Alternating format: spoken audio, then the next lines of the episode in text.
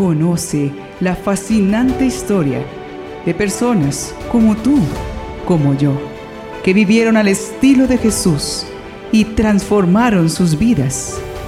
Bienvenido al Catálogo Divino. Cuarta temporada.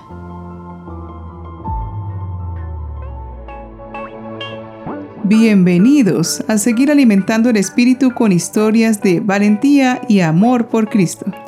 En nuestro catálogo divino encontramos tantas historias que parecen ser convencionales, pero en las cuales descubrimos la poderosa mano de Dios guiando y protegiendo a estos creyentes valerosos. Son valientes porque nada más al aceptar con humildad las propias limitaciones y esforzarse día a día para crecer en su mejoramiento personal, se superan y crecen. A veces para una persona es más duro admitir que tiene defectos que declarar en público que muere por Cristo Rey. Los santos nos siguen dando su testimonio. Escuchemos los nombres de los santos que en este día nos iluminan con su perseverancia en la fe, la esperanza y la caridad. Los bienaventurados venerados en este día 23 de febrero son San Policarpo, obispo y mártir, San Juan Segador, monje, Santa Milburga, virgen, San Vilgiso, obispo, San Sireno, mártir, Santa Josefina Banini, virgen y fundadora. Beata Rafaela de Villalonga Ibarra, madre de familia, religiosa y fundadora. Beato Nicolás Toilot, presbítero y mártir. Beato Luis Msic, presbítero y mártir. Beato Braulio Carlos Lucas, religioso y mártir. Beata Juana Franchi, virgen y fundadora. Y Beato Vicente Frelikovsky, presbítero. En este día conozcamos la vida de la fundadora de las hijas de San Camilo junto al Beato Luis Tetza. Ella es Santa Josefina Banini. Fue bautizada al día siguiente de su nacimiento como Judith Adelaida Ágata. Nació en Roma, Italia, en el año 1859, en el hogar de Ángel y Annunziata, donde fue la segunda de tres hermanos. La mayor se llamaba Julia y el menor Augusto. Trágicamente queda huérfana de padre cuando tenía cuatro años y pierde a su mamá tres años más tarde. Para darles un hogar, separan a los hermanos, y la niña queda a cargo de las hijas de la caridad en su orfanato.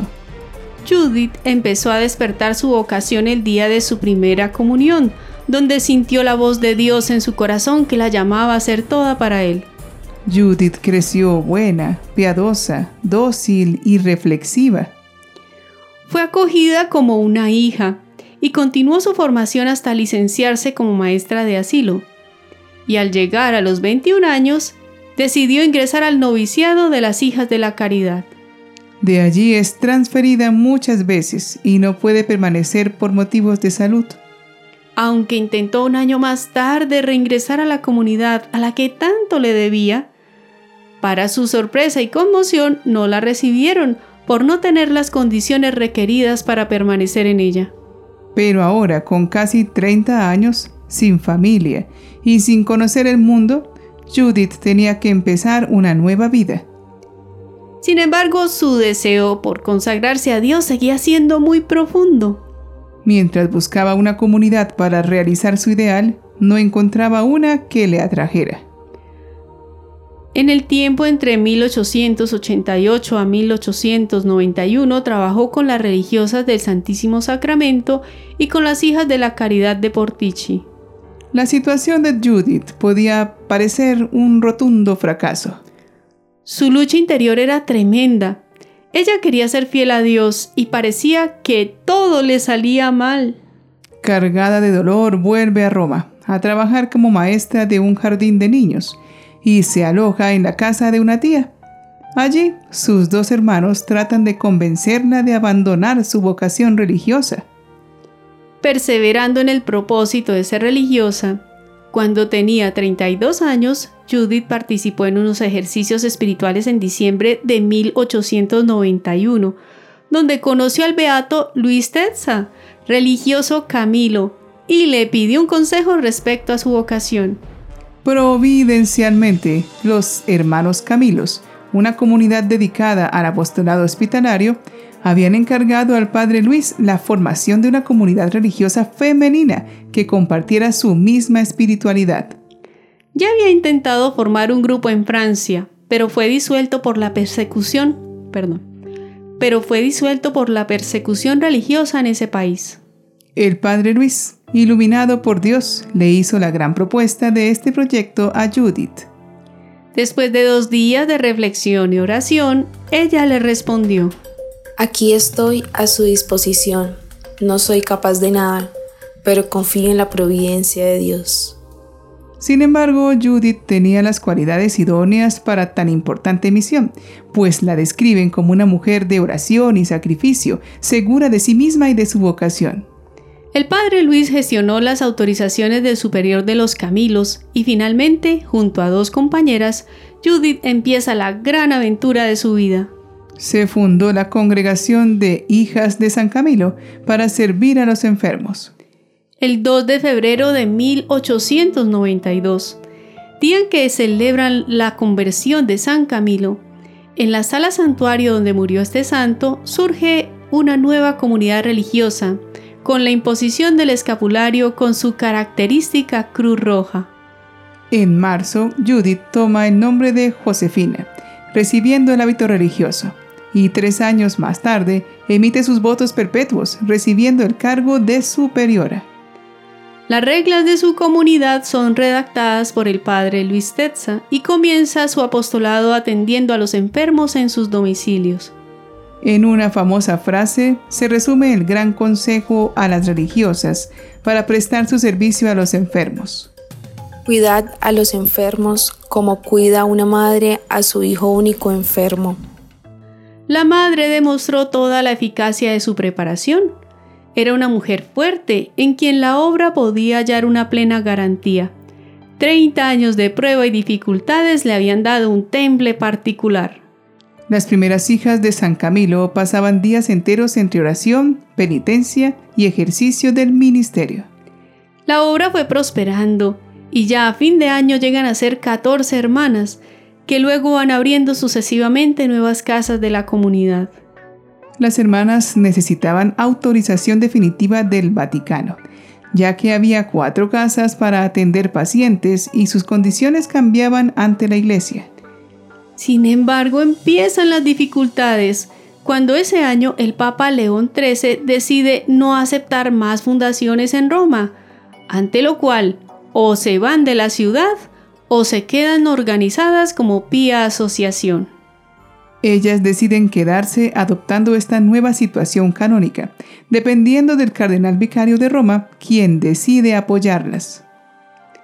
Penosamente surgen calumnias entre la relación que el padre Luis Tetza tiene con las hermanas, y sin investigación, el cardenal protector de la Pía Asociación ordena al fundador no confesar más a las hermanas ni tener algún contacto con ellas. Descorazonado y herido por la dolorosa situación, pero siempre en total obediencia, en el año 1900 el padre Tetza se marchó a Perú. Con entereza, Josefina continuó la guía de la obra que continuó expandiéndose por Italia y Argentina. A pesar de su débil salud, a menudo perturbada por la languidez y las migrañas, la madre no escatimó esfuerzos. Visitaba las casas todos los años, trabajaba para las hijas y las acompañaba con bondad y vigor. En solo 20 años estas religiosas estaban presentes en varios países y contaban con 126 hermanas. Luego de muchas tribulaciones, el 21 de junio de 1909 obtiene por fin el decreto que erige su pía asociación como instituto o congregación religiosa bajo el nombre de Hijas de San Camilo. La vida de Josefina no fue marcada por ningún hecho extraordinario, más bien se caracterizó por una dedicación continua, silenciosa y personal a la congregación.